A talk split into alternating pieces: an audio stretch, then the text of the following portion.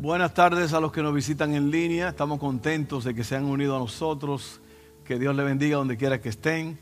Y bueno, vamos a, entrar en el mensaje ahora, en nuestra nueva serie, En la Mesa. En la Mesa y vamos a hablar sobre relaciones con propósito. Relaciones con propósito. ¿Están listos? Vamos a orar. Padre, una vez más, no nos cansamos de pedirte a ti, adorarte, agradecerte porque estamos en este lugar, Señor, para, para adorarte, bendecir tu nombre y también aprender de ti. Y aprender cómo vivir nuestras vidas al máximo. Gracias porque así será. A través de este mensaje nos vas a hablar. Nosotros lo creemos ahora mismo en el nombre de Jesús. Amén, amén, amén, amén. Eh, ustedes han oído el término teología, ¿verdad? Teología. Y la teología es el estudio de Dios, el estudio de Dios, quién Él es, lo que, lo que sabemos de Él que ha sido revelado en su palabra. Esa es la teología. Y uno, yo estudié cuatro años teología, cuatro años en una universidad, pero me he pasado los últimos 45 años de mi vida eh, estudiando, estudiando a Dios, estudiando su palabra y caminando tomado de la mano con Él. Y la teología en, muchos lugares, en muchas iglesias, estrictamente es lo que se enseña, teología. Todos los mensajes, todos los mensajes es una, hablan de Dios, del carácter de Dios y proclaman a Dios. Y eso es muy importante. Pero dentro de la enseñanza de la teología, lo que queremos hacer es nosotros, es hablar de Dios, de sus atributos, de quién Él es, pero a la misma vez ¿Cómo se relaciona eso con nosotros y con nuestro diario vivir? Porque de qué me vale a mí estudiar a Dios si yo no lo estoy trayendo a Él a la mesa diariamente. De eso se trata. es esa es la serie, en la mesa.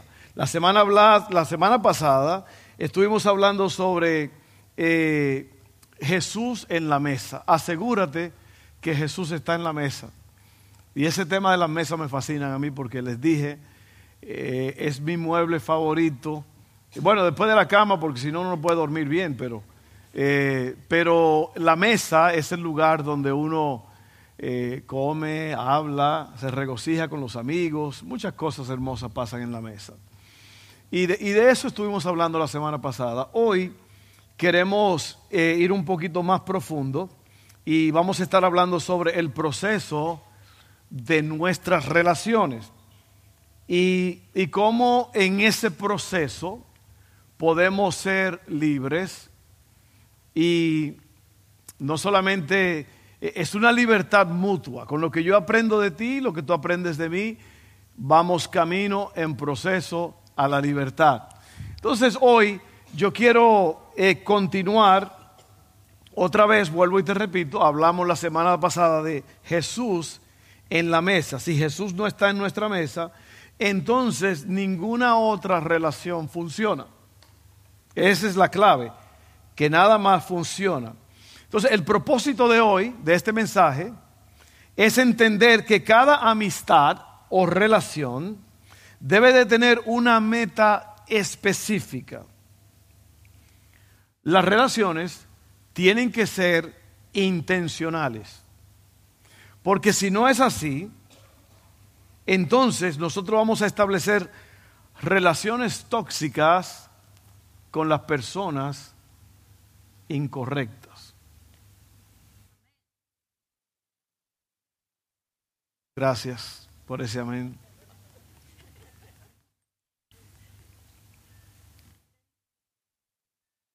¿Quién está en la mesa contigo?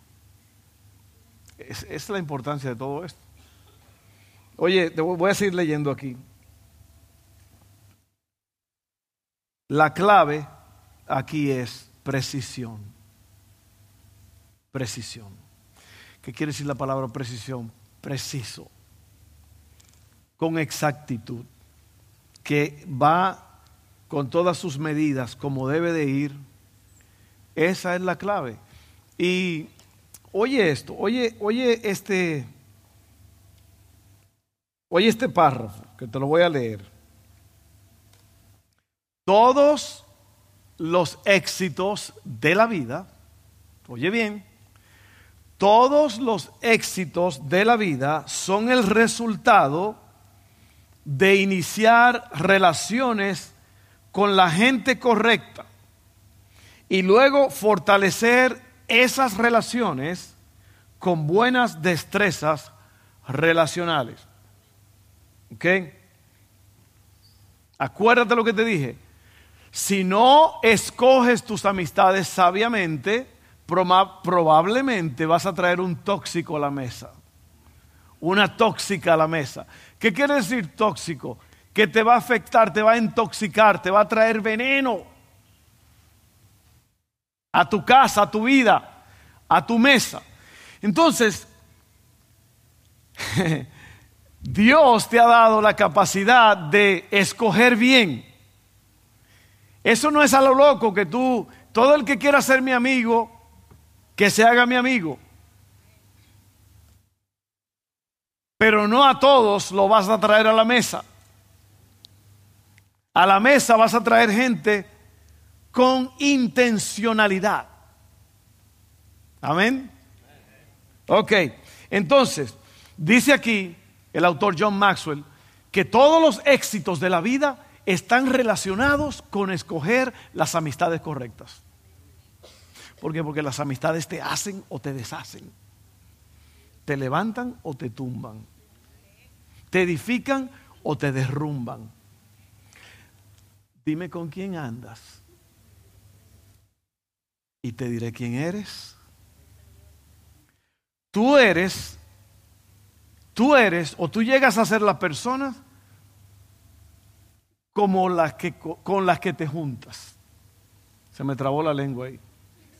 O se me lenguó la traba, como dijo alguien. tú llegas a ser como la persona con la cual te juntas. ¿Sí o no? Usted no ha visto que mi esposa se parece a mí. La gente empieza a parecerse uno al otro después de un tiempo. Y hay de ti si tu esposo es, feo. bueno, eso no estaba en las notas, pero... Ahora mira esto. Entonces, si todos los éxitos de la vida dependen de cómo tú te relacionas, a quién escoges para ser tu amigo, de igual manera, oye bien, de igual manera, los fracasos en la vida, casi siempre pueden atribuirse a fallas en las relaciones personales. A veces la conexión es muy obvia. Enredarse, la palabra enredarse quiere decir caer en una red. Y cuando tú caes en una red ya no te puedes mover mucho. Te puedes mover, pero no te puedes zafar. Enredarse con un cónyuge, que eso quiere decir esposa o esposo, abusivo, un socio corrupto o un familiar vicioso, tarde o temprano ocasionará grandes daños. ¿No te has topado con gente que siempre te están pidiendo prestado? Y es la misma gente. Y con los mismos vicios y con los mismos problemas. ¿Sí o no? Se están riendo algunos. Sí. Sí, sí, sí, sí. Porque, o sea, el problema no es que alguien te pida prestado, porque hay personas que te piden prestado y te pagan a su tiempo. Y son gente seria. Yo no estoy hablando de esos. Yo estoy hablando de los que siempre te dan una excusa por qué no te han pagado. Y tú sabes por qué no te han pagado. Pero el problema no es de ellos, el problema es tuyo si tú le sigues dando a la misma gente sabiendo quiénes son.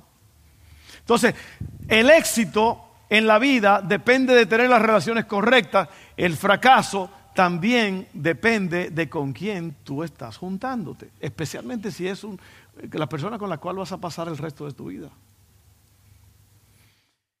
Y no dejen de venir el 29 el 29, no dejen de venir porque esa noche va a ser espectacular. No deje de venir.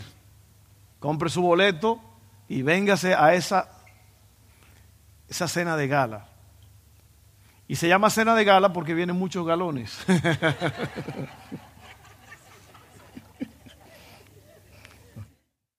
Tampoco eso estaba en las notas, pero bueno, ahí vamos. Oye esto, oye esto, oye esto, oye, oye, oye bien, oye. Saber relacionarnos con los demás y escoger las relaciones correctas es, un arte que debemos aprender a dominar. No solamente tenemos que aprender a escoger nuestras amistades, pero también a saber quién nos escoge a nosotros para ser sus amistades.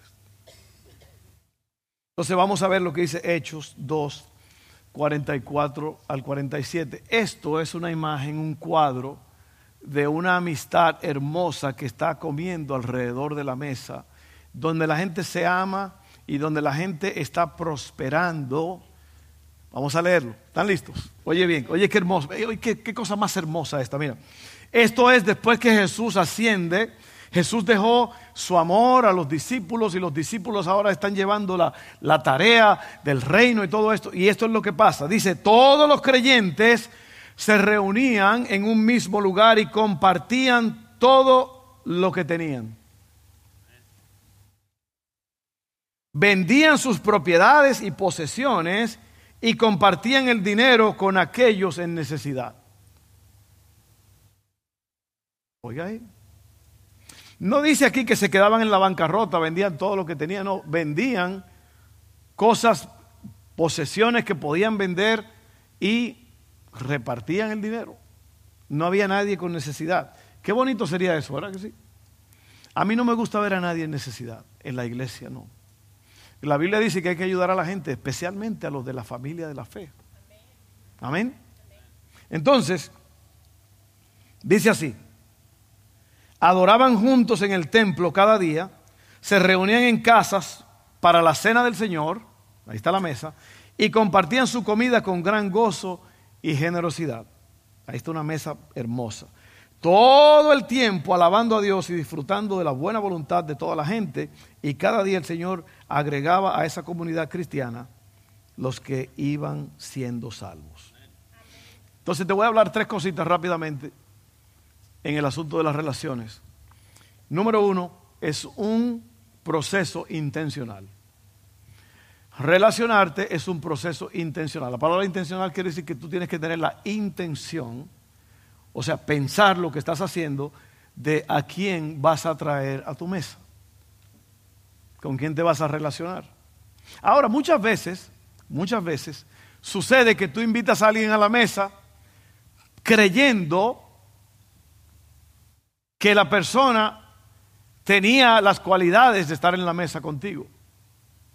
Y después, cuando te das cuenta quién es, lo despachas, ¿sí o no?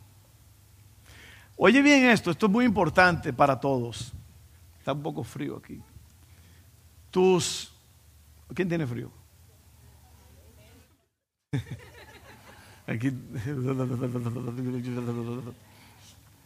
Y lo raro del caso es que no está tan, tan frío el, termostato.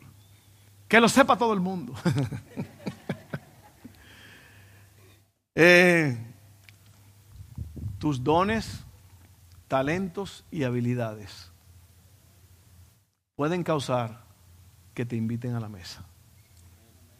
¿Tú sabes a quién invita mucho la gente también? A los que hablan bonito. Hay personas que tienen una capacidad de hablar que es una cosa extraordinaria. Y tú lo oyes hablando y tú dices, no, pues yo quiero a esta gente en mi mesa. Porque cualquiera puede hablar bonito, labia, Entonces tus dones, talentos y habilidades puede ser que te inviten a la mesa. Pero tú sabes lo que es lo que va a permitir que te quedes en la mesa. Tu carácter. ¿Sabes lo que es carácter? Carácter es hacer lo correcto según lo que Dios manda, sin importar el costo. ¿Oíste? Eso es carácter. Carácter es hacer lo que Dios manda sin importar el costo.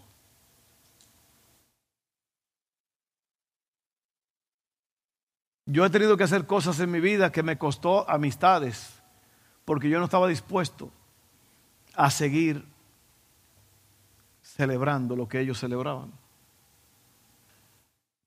Pero así trabaja el asunto. Oye bien ahora, mira esto. Jesucristo fue el maestro de las relaciones intencionales.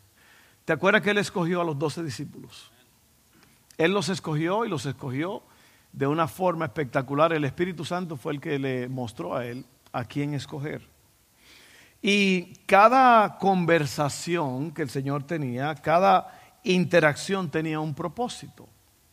¿Por qué? Pues es el Hijo de Dios que viene a establecer el reino del Padre en la tierra. No puede estar hablando disparates ni, perdiendo el tiempo, ¿no? Entonces todo tenía una, un propósito. De los doce apóstoles, Jesús escogió a tres, que eran los hombres cercanos a él. Claro, dentro de los tres tenía uno, que era Juan. Juan, dice la Biblia, que estaba recostado del, del Señor Jesús. Ese era el, el que se robó el corazón de Jesús. Ahora, los hijos de Zebedeo estaban allí también. Bueno, eran, eran, Juan y Santiago, Pedro y los hijos de Zebedeo, Juan y Santiago.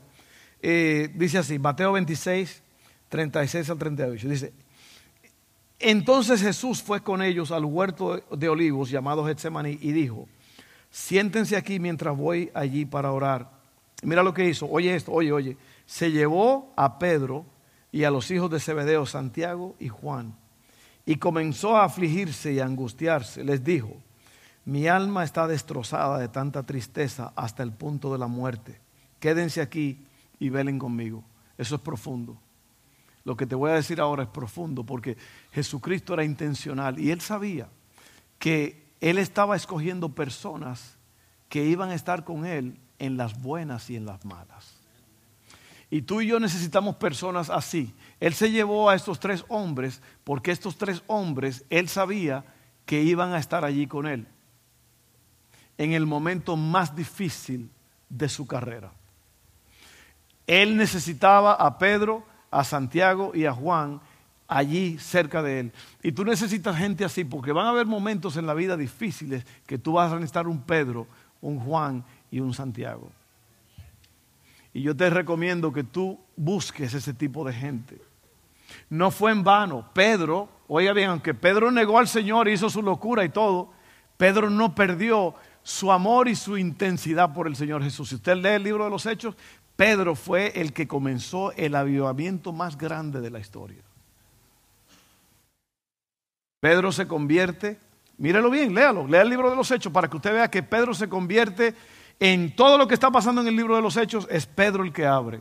Luego viene Pablo, pero Pedro, Cristo sabía, tú necesitas un Pedro o una pedra, no una pedrada, una pedra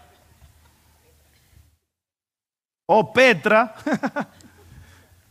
o un Petronilo. Petronilo viene siendo como una como una muestra gratis de Pedro. Usted necesita un Pedro, usted necesita un Juan y un Santiago. Porque mira, lo más importante cuando tú estás pasando por una crisis es tener a tu alrededor las amistades correctas.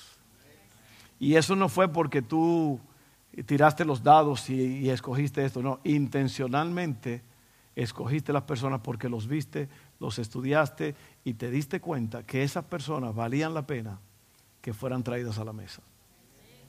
Amén. Así que ese es el punto número uno, es un proceso intencional. Número dos, no podemos solos.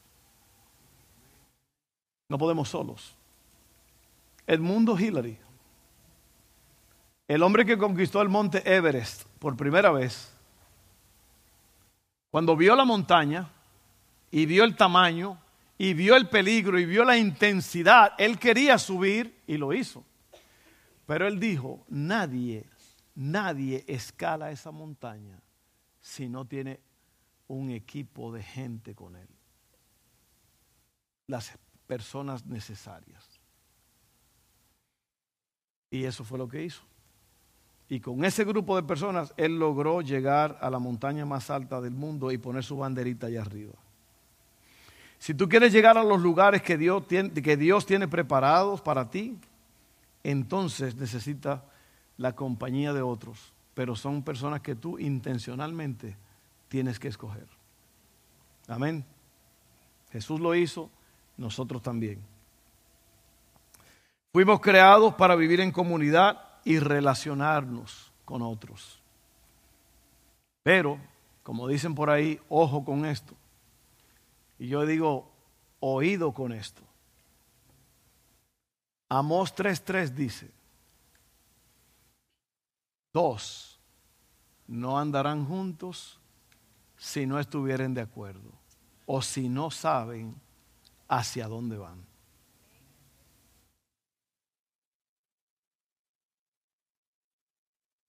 ¿Estás pensando lo que te acabo de decir? Acuérdate lo que te dije, por eso, para eso es la pausa. La pausa es porque yo me trabé y no tengo más que decir. la pausa es para que pienses en lo que te acabo de decir. Dos, no andarán juntos si no están de acuerdo hacia dónde van. ¿Por qué tú crees que dos de cada tres matrimonios se divorcian? porque no tienen idea para dónde van. Yo leí una estadística bien rara que el 69% de los que llenan la solicitud de divorcio, 69% mujeres. ¿Sabían ustedes mujeres? No, no me miren así, no, no, no. Es una estadística real. Pero hay varias razones por las cuales eso sucede. Hay varias razones. Pero mejor yo sigo adelante, no me voy a meter ahí porque me puede causar problemas. Son, son, cosas buenas. Venga el 29 y se los digo ahí. Traiga los galones suyos el 29 llenos. No vacíos porque es una cena. Oye bien, no, es una estadística muy interesante. Pero no es lo que uno piensa, ¿no? Ah, que las mujeres son locas. No, no, no. Tiene su razón. Se lo voy a dejar ahí con la espinita. Es más, yo creo que muchos de ustedes van a ir a buscar en internet ahora cuál es el porcentaje y por qué. All right.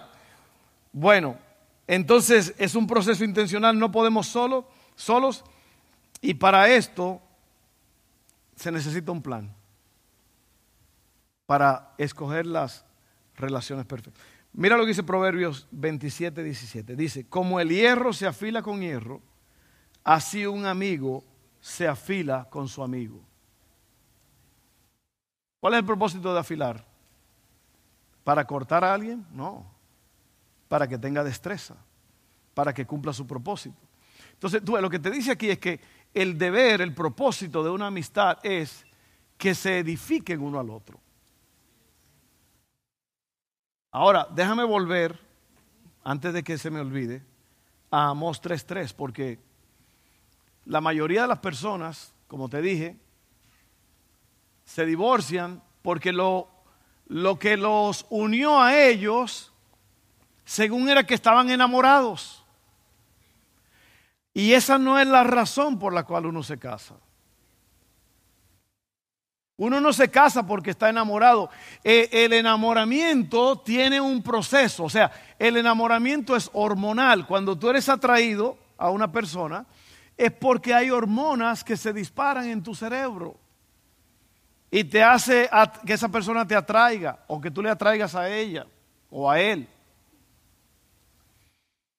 Pero la gente no sabe cómo, cómo trabajar con eso. Entonces la gente se enamora y dice, ay, ay, ya, ya, ya, ya le encontré, mamá, ya encontré al hombre.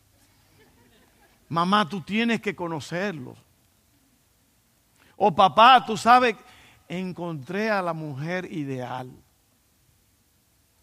Claro, lo que encontró fue la tienda, la ideal, fue a comprar tortillas.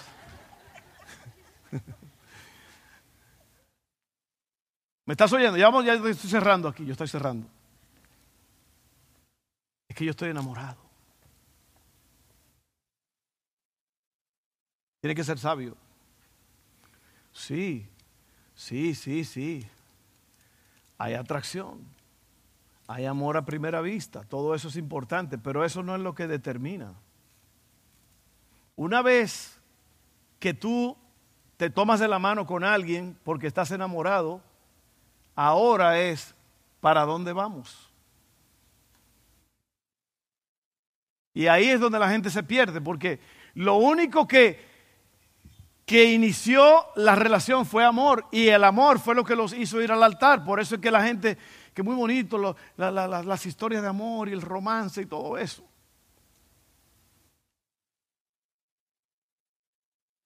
Pero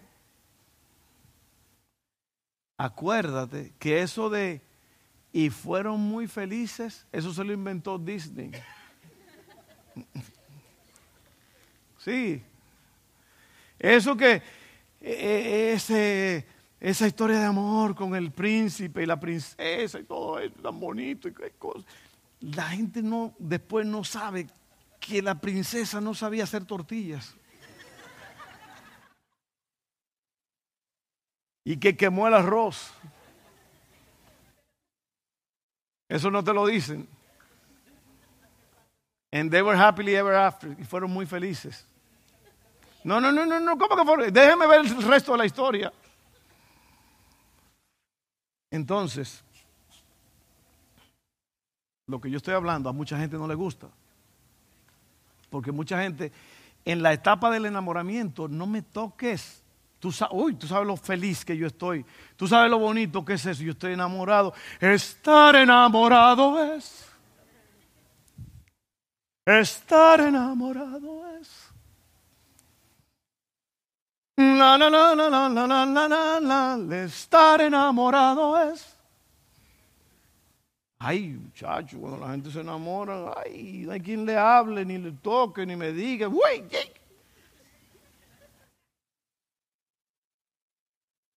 Ay, porque es que mire, cuando la gente se enamora, no ven, no oyen, no entienden, no, nada, no comen.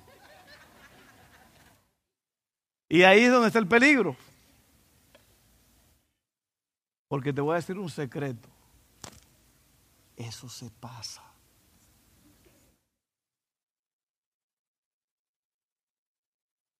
Y cuando tú abres los ojos que ves ese demonio a tu lado y tú dices, ¿qué fue lo? o la demonia.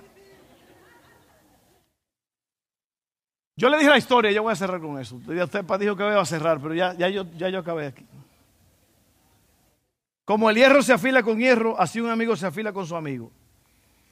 Entonces el hombre vio a la mujer en el escenario cantando y era una cosa la voz, una cosa impresionante. Y él la veía y él decía, no, pero esto es un ángel. Claro, la mujer estaba con un vestido extravagante, con su maquillaje y su pelo y todo eso. Entonces él la vio y se enamoró de la voz. Ya el resto no era tan importante, pero él dijo, ese ángel tiene que ser mío. La conquistó y se casaron. Cuando ese hombre se levantó, que vio ese aparato al lado de él sin maquillaje,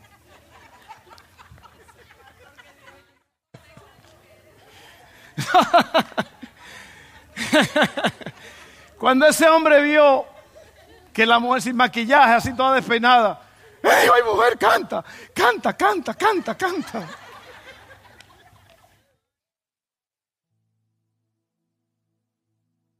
Le voy a predicar a los varones el 29. Vengan el 29. No, miren, pero compartan la palabra de Dios en las amistades. Hablen de Dios. Profundicen la calidad de sus amistades. Escojan amigos que les ayuden a ser como Jesús. Ahora, para navegar esto, como te dije, eh, estamos hablando de las relaciones de las personas que tú vas a traer a tu mesa, que son, van y vienen. ¿Verdad que sí? Nosotros tenemos servicios de grupos pequeños, nos reunimos, esas amistades son amistades, permanentes, pero van y vienen, entran y salen. El matrimonio es permanente. Con esa persona vas a pasar el resto de tu vida. Mi esposa y yo en, en septiembre 1 vamos a cumplir 40 años de casados. Amén. Denle el aplauso a ella. Pero eso es porque sabemos para dónde vamos. Y los problemas que han venido, las dificultades violentas que han venido, uno mira esas cosas y uno dice, bueno, esto está difícil, pero lo importante es hacia dónde vamos. Y cuando tú sabes hacia dónde vas, porque tú tienes a la persona correcta que el Señor te dio, entonces tú puedes llegar lejos. ¿Y cómo sabe uno hacia dónde va? Hay una serie que salió, Grona, la pena, que se llama Masters of the Air, Maestros del Aire. Y si usted me conoce, y más cuando era niño, yo era loco con los aviones. Yo me pasaba la vida dibujando aviones. Y yo decía que yo iba a ser piloto. Ahora, lo más próximo a un piloto que yo estoy es el piloto de la, de la estufa. Eso. Pero bueno, y yo a mí me encantaba todo eso. Pero las películas de, la Segunda Guerra Mundial y todo eso, que son eh, eh, combates y aviones. Hay un avión que a mí me fascina, siempre me ha vuelto loco. Es un B-17. B-17 es un avión bombardero y ese avión yo siempre como que he estado enamorado de él. Una vez fuimos al Museo de New Orleans, ahí tienen uno grandísimo colgando. Y esta serie es de estos pilotos que tenían que salir desde aquí de Estados Unidos y volar hasta Inglaterra. Y esos aviones no tenían ni aire acondicionado ni calentador. Y los pilotos llegaban con hielo en la cara o se sofocaban del calor, depende de la temporada. Pero la serie, Masters of the Air, a mí me fascina porque la han hecho de una forma que tú, cuando estás viendo la, película, tú crees que tú estás allí con ellos dentro del avión. Tú estás sintiendo las ráfagas de, balas que vienen de los aviones enemigos y todo, una cosa impresionante. Pero un avión de eso tiene 10 personas adentro.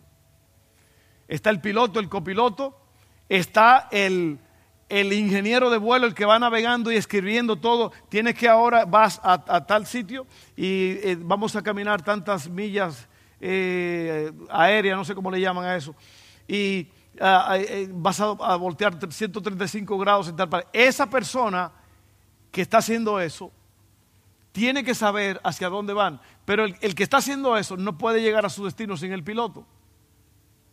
Entonces, tanto el piloto como el ingeniero de vuelo y el copiloto tienen que estar en un mismo acuerdo para llegar a la misión que tienen en ese avión.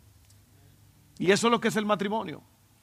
El matrimonio es unión común entre dos personas que saben hacia dónde van.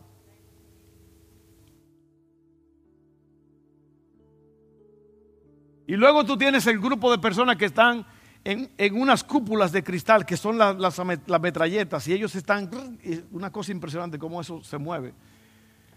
Entonces el avión está protegido porque los que están adentro del avión están todos en un acuerdo común. Eso es lo que pasa en la familia, es lo que pasa alrededor de la mesa. Tienen que haber un acuerdo común. Si no, no vas a llegar lejos. Así que a ustedes que están casados, yo les pido les ruego que ustedes se pongan de acuerdo hacia dónde van. ¿Y cómo usted sabe eso, pastor? ¿Cómo uno sabe? Aquí dice cómo hacer.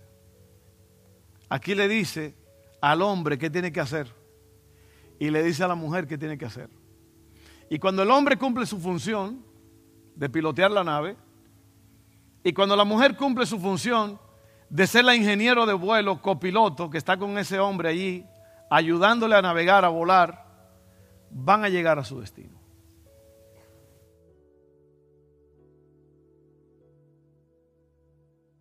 ¿Ya por qué la gente se pierde en el aire? Porque se pierde la comunión entre el piloto y el navegador, el navegante, el ingeniero.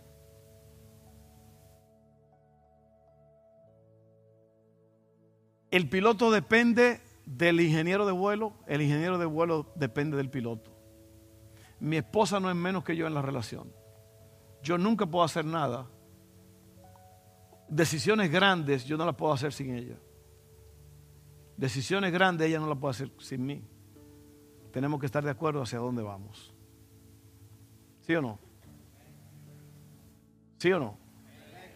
Si usted no lo cree, hombre, léase Proverbios 31 para que usted vea lo que dice ahí. Al hombre lo llaman bendito, bendecido en las puertas de la ciudad. ¿Usted sabe por qué? ¿Usted sabe por qué? Porque tiene un ingeniero de vuelo espectacular en la casa. Esa mujer es la que pone al hombre a valer. Y voy a cerrar con esto. Tercera vez. Oye, parece un Walmart eso, lo cierran. Oiga bien, y yo le dije esto a una pareja esta mañana que se va a casar. El hombre nació y fue cableado para ser respetado. La mujer fue cableada para ser amada. Tanto el hombre como la mujer necesitan respeto y amor, pero uno se alimenta más de una cosa que de la otra. El hombre mide y, el propósito es que nos quedemos en la mesa, ¿sí o no? ¿Cuántos de ustedes de pareja quieren quedarse en la mesa? Con su pareja. El hombre mide, oiga bien mujer, aquí está la responsabilidad suya. El hombre mide sus logros por el reconocimiento que se le da de lo que hace. Si usted siempre a su marido le dice, thumbs down, mm, no sirve, lo que hiciste no sirve. Tú siempre, tú nunca, bla, bla, bla. Ese hombre va a vivir como un, como un cangrejo ermitaño de esos que se esconden en una cúpula. ¿Lo han visto? Hermit crab, ¿cómo se llaman eso? McKay le dicen en muchos países. Y ese hombre nunca va a llegar a hacer nada. Porque tiene una mujer que siempre lo aborrece y lo machuca y nunca lo reconoce. Ni loca le quite eso al hombre porque Dios se lo dio eso. Ahora, si usted tiene un hombre flojo, irresponsable, sin vergüenza, ya ese es otro problema que usted tiene. Sí, sí, sí. Y la mujer necesita ser amada.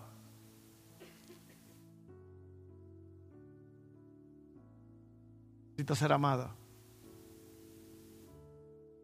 El amor quiere decir un hombre hace cuatro cosas. Guía, protege, gobierna y provee. Guía, protege, gobierna y provee. Y eso es lo que necesita una mujer. La mujer necesita saber que tiene una seguridad porque ella es amada.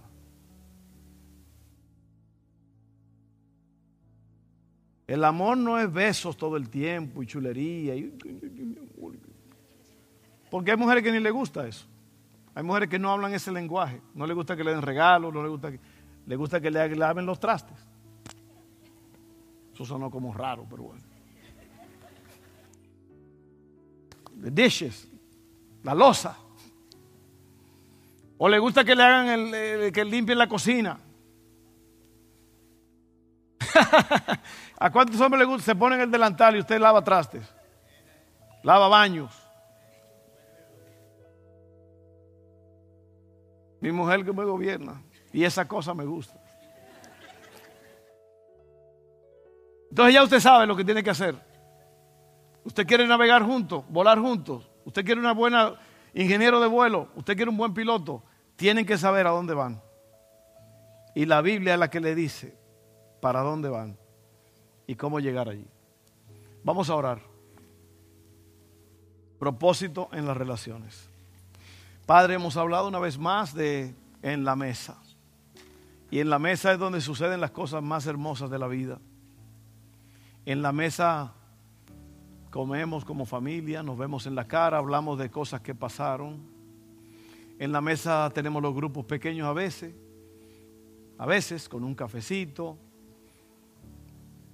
Eh, pasar un tiempo extraordinario en la mesa. Y es lo que queremos, Señor, que en la mesa de nuestra casa sucedan cosas hermosas. Así que, Señor, hemos visto hoy que tenemos que ser intencionales. Intencionales en escoger a los que vienen a la mesa. Tenemos que ser súper intencionales. Ayúdanos, Padre, a hacer eso. Gracias porque así será. En el nombre de Jesús. Amén. Bueno, eso fue el mensaje de la palabra de Dios, en el cual vimos cómo trabajar en nuestras relaciones. Ahora vamos a orar para que, ahora vamos a hablar un poco más de teología, de que Dios, el que hizo la familia, el que hizo al hombre y la mujer, el que hizo la mesa, Él también, Él es el que, el que salva. Y Él proveyó a la persona que nos salva. Jesucristo vino hace dos mil años y murió en la cruz por nosotros, para que tengamos vida eterna. Él tomó nuestro lugar. Entonces ahora, si usted es creyente en Jesús, ahora usted debe estar orando para que Dios toque a las personas que todavía no han hecho su decisión. Ahí donde usted está, esté orando, Señor, ahora mismo toca los corazones, Espíritu Santo, toca, toca, toca al que está aquí, que, que no te ha conocido, Señor, en el nombre de Jesús. Yo voy a hacer la pregunta y es si tú quieres aceptar al Señor como al Señor Jesús como tu Salvador. Y yo voy a orar contigo. Yo voy a hacer una oración. ¿Y sabes por qué yo hago esto así? Porque cuando yo oro y tú oras conmigo y después yo te pregunto si hiciste la oración y tú dices que sí, levanta la mano, es importante porque muchas veces la gente por vergüenza, por temor, no, no levanta la mano. Y, mire, yo no voy a hacer que nadie se pare aquí, que diga su nombre, nada de eso. Al final yo te voy a preguntar si tú hiciste la decisión conmigo. Nada más levante tu mano, es todo. Vamos a orar juntos, amén. ¿Están listos? Si tú quieres salvación y vida eterna, tú tienes que hacer esta oración. Si no, estás frito. Este es el comienzo, esta es la base. Todos juntos digan, Padre, gracias por enviar a Jesús a morir en la cruz. Él tomó mi lugar, murió por mí, derramó su sangre. Hoy día yo reconozco, entiendo que soy pecador y que necesito un Salvador. Yo acepto a Jesús como mi Señor. Yo creo en Él él murió por mí. Perdona todos mis pecados. Y por esa confesión, yo soy salvo. Lléname con tu Espíritu Santo. Yo confieso con mi boca que soy una nueva persona, que las cosas viejas pasaron y ahora son hechas nuevas. Gracias Padre por salvarme en el nombre de Jesús. Amén. Amén, amén, amén, amén.